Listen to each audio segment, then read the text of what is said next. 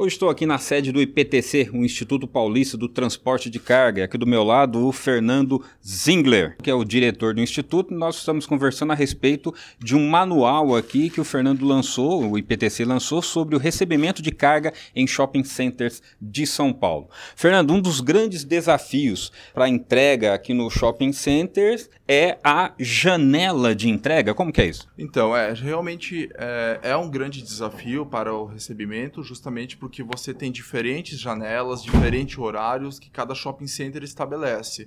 Então é um desafio para quem está fazendo o transporte de carga reconhecer e saber qual, qual shopping tem a determinada janela. Lembrando que essas janelas muitas vezes não têm um padrão, não são compatíveis entre umas e outras, então é uma dificuldade muito grande para o transportador é, saber como é que funcionam essas operações de carga no shopping center. Agora, para minha surpresa, alguns shoppings não permitem o motorista ali, o ajudante, utilizarem o carrinho, porque o carrinho ele é, traz produtividade nessa entrega, né, de descer do caminhão com a mercadoria e levar até a loja. Por que isso? Então, é, nós conversamos com o shopping center, nós conseguimos entender um pouco o lado deles, né? Eles têm uma preocupação estética do carrinho poder riscar é, o, o, piso, o carrinho poder colidir com algum cliente ou alguma coisa. E, mas realmente, né? Você tem hoje tecnologias e carrinhos com pneus emborrachados, é, mais efetivos que realmente poderiam ser utilizados é, nessas condições. Você não utilizando o carrinho, você realmente quebra a produtividade porque você precisa é, aderir a métodos de carregamento manual ou colocando em sacolas o produto, o que diminui a produtividade, a quantidade de carga que você transporta por vez, por viagem do seu caminhão até a loja destinatária. Exatamente. E aqui no guia de carga em shopping centers, né, de recebimento de carga em shopping centers, a gente vê também que alguns não têm corredor destinado, nem elevador, então complica muito mais para o motorista ou ajudante subir aí pelas escadas, né? Isso é, realmente complica bastante.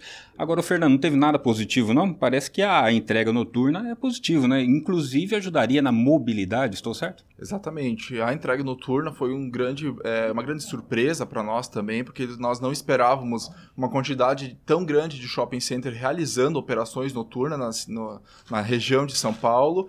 E nós, com essa pesquisa, conseguimos verificar que existe uma, uma, grande variedade de shoppings que realizam operações após as 10 da noite ou até madrugada dentro, né, recebendo principalmente é, grandes volumes de carga para lojas âncora ou então volumes menores para lojas também de, de tamanho menor, é, o que é muito positivo para a mobilidade porque você está utilizando as ruas e avenidas no momento onde você tem menos trânsito, no momento onde você tem menos pedestre na rua, você tem menos é, movimentação de carros, ônibus em geral, e acaba melhorando, né, equilibrando mais é, o tráfego da, da região. É isso aí. Falei aqui com o Fernando Ziegler, ele que é diretor do IPTC, o Instituto Paulista do Transporte de Carga. E se você quer saber mais a respeito do mundo do transporte, acesse o site do Pé na Estrada de São Paulo, Jaime Alves.